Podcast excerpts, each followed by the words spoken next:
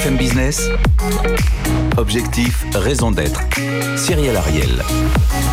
Bonjour à toutes et tous, j'espère que vous allez bien. Bienvenue dans Objectif Raison d'être.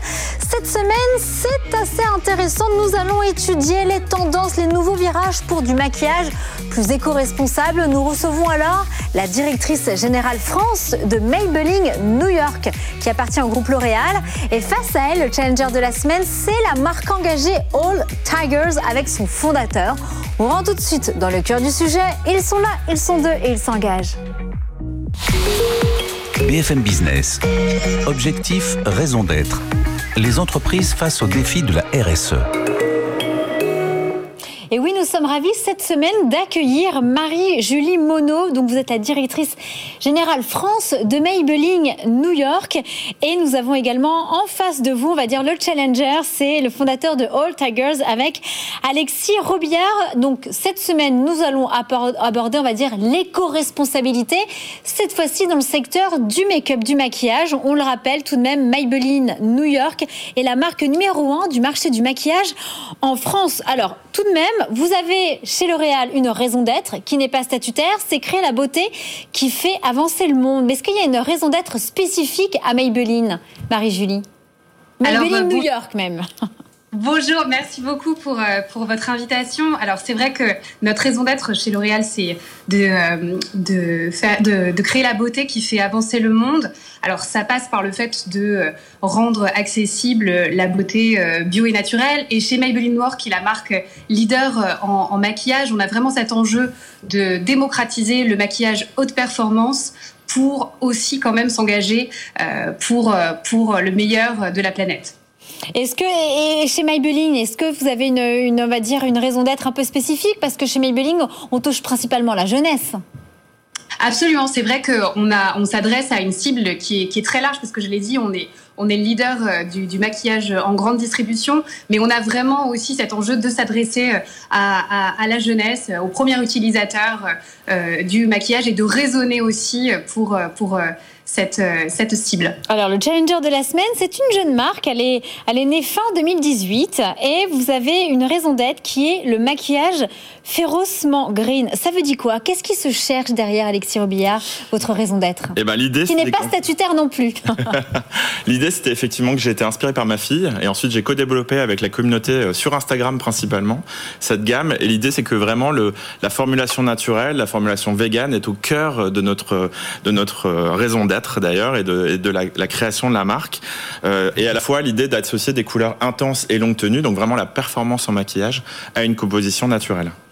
Alors, effectivement, vous venez de parler, Alexis Robillard, de naturalité, de vegan, et ça tombe bien, c'est au cœur du sujet, et on va dire de la nouveauté euh, chez Green Edition, c'est la nouvelle gamme de Maybelline New York. C'est une gamme donc où voilà qui pousse le maquillage avec plus d'origine naturelle. Ça vient d'être lancé il y a quelques semaines avec la Green Edition. Est-ce que vous pouvez nous en dire un peu plus, Marie-Julie, et surtout qu'est-ce qui vous différencie dans cette gamme avec les autres acteurs du marché sur ce segment? Alors euh, tout à fait, là on vient de lancer donc euh, la ligne Maybelline Green Edition. C'est une ligne qu'on a voulu euh, résolument naturel parce que l'ensemble des produits sont composés à minimum de 70% d'ingrédients d'origine naturelle et ça va même jusqu'à 99% d'ingrédients d'origine naturelle pour le mascara euh, par exemple. C'est des produits qui sont tous véganes, ça veut dire que du coup il n'y a aucun produit d'origine animale ou de dérivé euh, d'origine animale et on a travaillé aussi des packaging en matériaux, en matériaux recyclés. Par exemple, c'est jusqu'à 96% de plastique recyclé pour le mascara, pour le bouchon et pour euh, le flacon.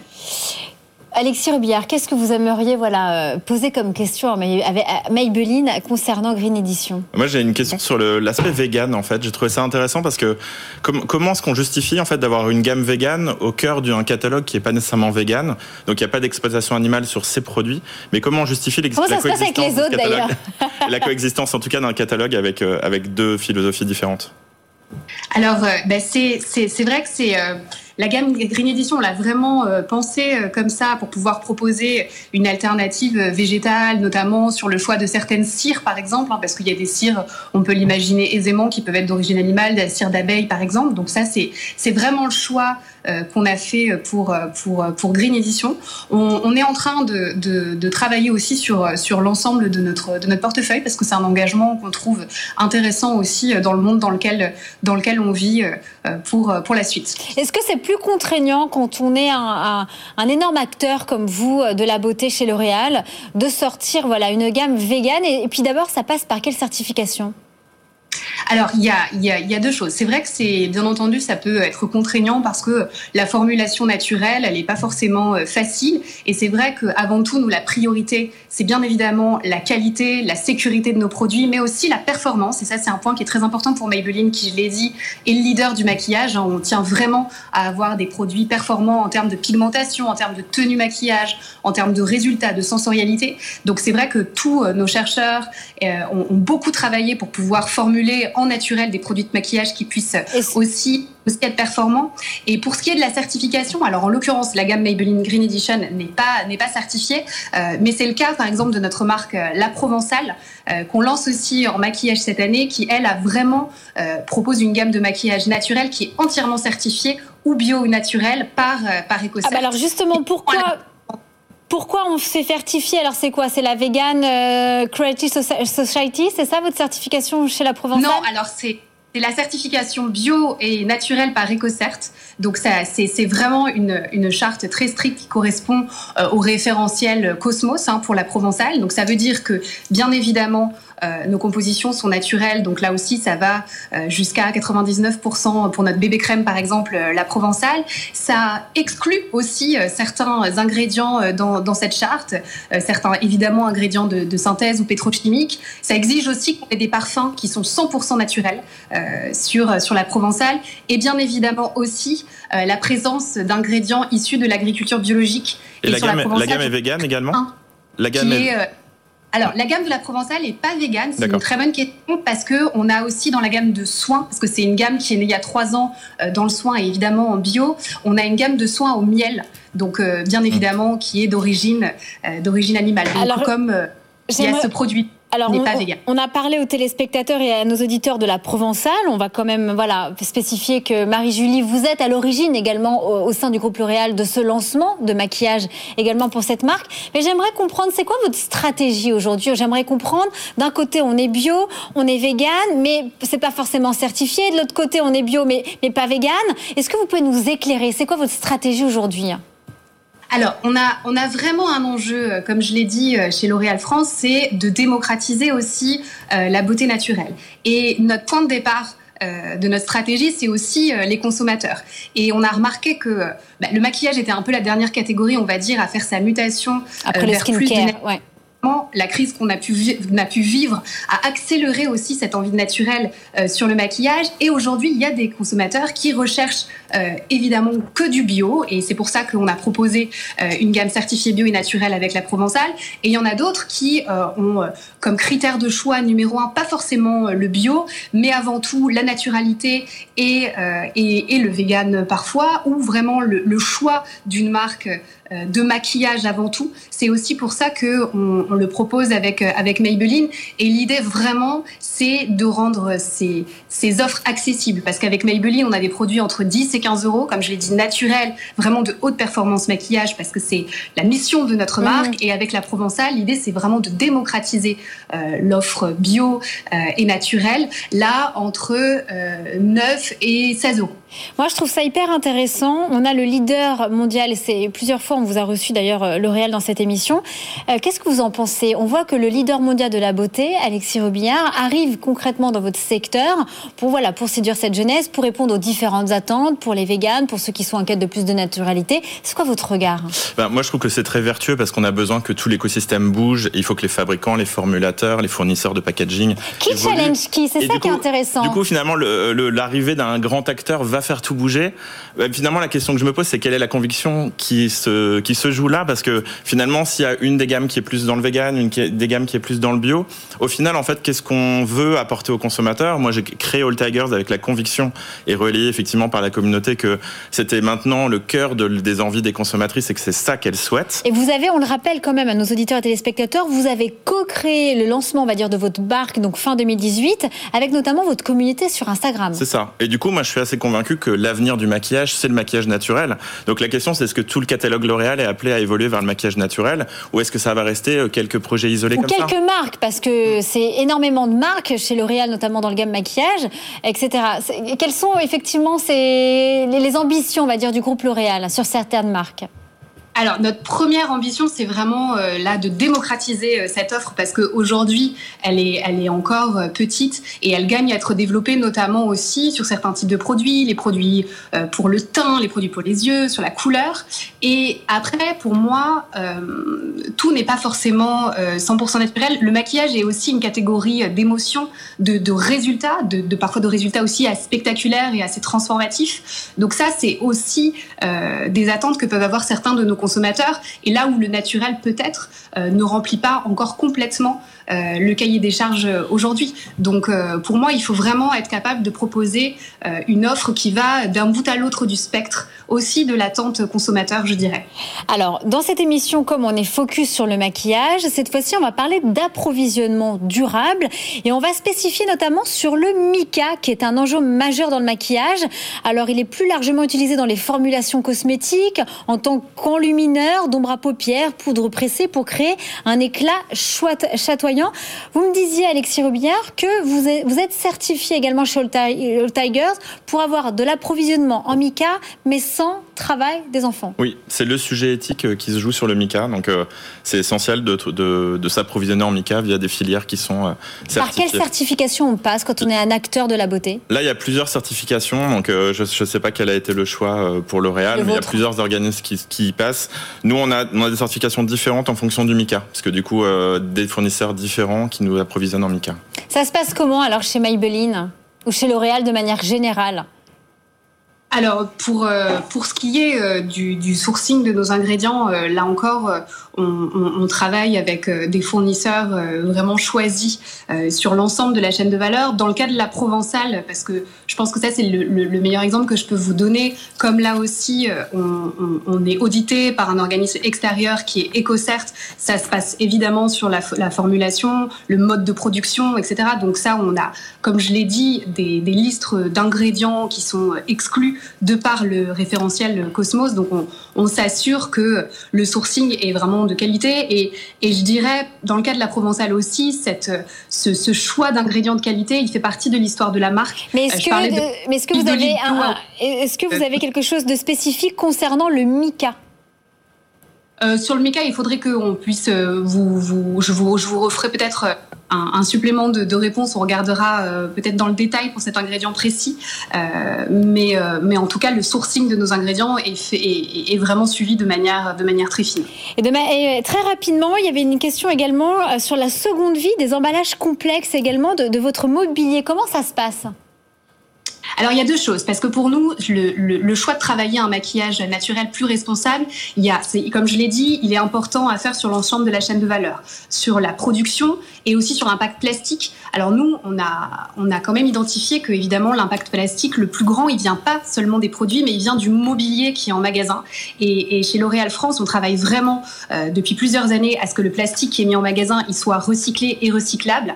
Et pour le lancement de la Provençale et de Maybelline Green Edition, on a travaillé aussi euh, ce qu'on appelle des cassettes, qui sont vraiment les boîtiers dans lesquels on met euh, les mhm. produits, qui sont à base de carton FSC pour limiter l'impact plastique en magasin. Ça nous permet d'économiser 18 tonnes de CO2 et de produire 3, moins, 3 fois moins de plastique. Euh, et, et, ça en magasin et d'être plus léger pour le transport. Et le deuxième volet qui là aussi est très important, c'est la recyclabilité des produits de maquillage. Ce qu'il faut avoir en tête, c'est que les produits de maquillage à aujourd'hui, ils ne sont pas recyclables. Pourquoi? Parce qu'ils sont. Mais il y a des euh, bornes. On n'a plus le temps. On n'a plus le temps. Mais effectivement, vous avez fait un partenariat avec TerraCycle, notamment dans des, avec des acteurs de la grande distribution comme chez Carrefour, où effectivement le consommateur peut revenir déposer euh, ses produits usagés. On va passer tout de suite au débrief de la semaine. BFM Business.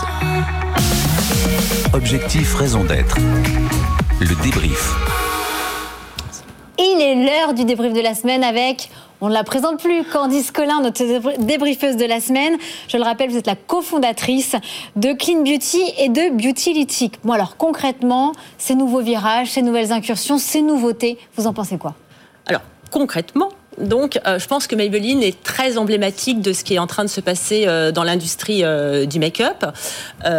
des lancements à la marge, il faut le dire, sur quelques produits plus vertueux et des portefeuilles encore assez peu euh, transformé, parce que c'est quand même ça le sens de l'histoire, transformer de manière plus vertueuse, d'une manière générale, euh, les catalogues produits.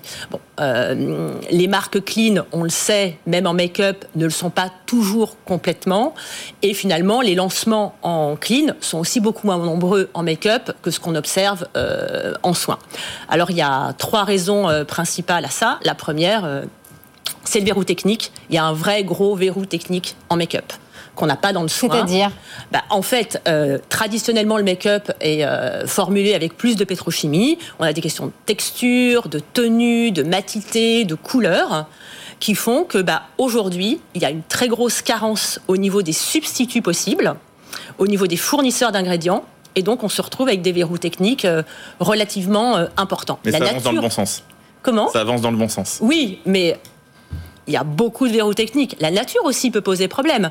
Vous avez évoqué le mica, qui est un enjeu central. On a la grosse question du dioxyde de titane dans les rouges à lèvres. Le dioxyde de titane va quand même être interdit dans l'alimentaire en Europe. Mm. Et ça ne gêne personne qu'il y ait du dioxyde de titane dans les rouges à lèvres. Aujourd'hui, ce n'est pas possible de formuler une gamme, même clean, sur toutes les teintes sans dioxyde de titane. C'est la réalité. Donc ça, c'est un, un enjeu majeur. Mais la raison de fond de tout ça, finalement, c'est que la pression conso, elle n'a rien à voir en make-up avec ce qu'elle est dans le soin. Ça, c'est sûr. Au niveau de la skincare, ils ont beaucoup plus de chance. Et au niveau du make-up, c'est vrai que c'est un peu le grand oublié. Alors, on fait moins attention alors que c'est très proche de notre visage, mais oui, mais de nos muqueuses. Mais oui, mais dès lors qu'on parle d'apparence, on dirait que nous, les femmes, on est tout de suite beaucoup moins exigeantes. Ne serait-ce qu'en termes de santé, qui a fait basculer le, le soin. Donc du coup, euh, mes questions pour vous aujourd'hui vont, voilà, vont plutôt tourner autour de la transformation du portefeuille et, des, et ses verrous techniques. Aujourd'hui, quelle est la pression mise aujourd'hui sur les, euh, sur les fournisseurs d'ingrédients? Parce que je pense que c'est une des clés. Si vous n'avez pas de substitut, c'est compliqué. Et quelles est aujourd'hui euh, les démarches, les process engagés autour du dioxyde de titane qui, en rouge à lèvres, qui pour moi est un enjeu absolument clé? Marie-Julie, d'abord, quelle pression mettez-vous sur vos fournisseurs au niveau de vos ingrédients? Alors, chez L'Oréal, euh, notre exigence est bien entendu euh, avant tout la qualité et euh, la sécurité de, de, de, nos formules.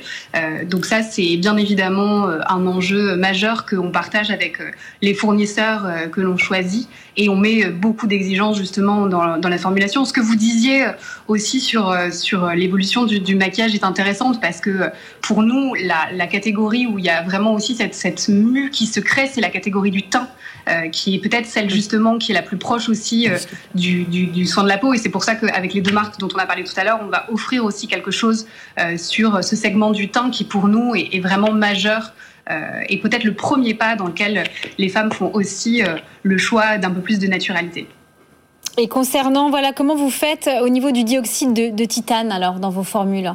Est-ce que c'est un sujet, euh, vous avez l'ambition de, l'enlever Est-ce que c'est un sujet qui est véritablement traité? Parce que personnellement, parfois, j'ai l'impression que euh, c'est un non-sujet dans l'industrie. Alors que, euh, ben, on le voit bien, en alimentaire, c'est clé. Donc, comment est-ce qu'on peut avoir un ingrédient qui va être interdit en alimentaire dans un produit que l'on ingère? Donc, quelles sont aujourd'hui les démarches engagées? Est-ce qu'il y en a réellement? Est-ce qu'il y a des recherches spécifiques qui sont conduites chez L'Oréal sur ce sujet? Je, pense que ça, c'est un, sujet qui est euh, traité euh, évidemment aussi par notre recherche et, notre recherche avancée tout à fait sur la sécurité de, ces ingrédients-là.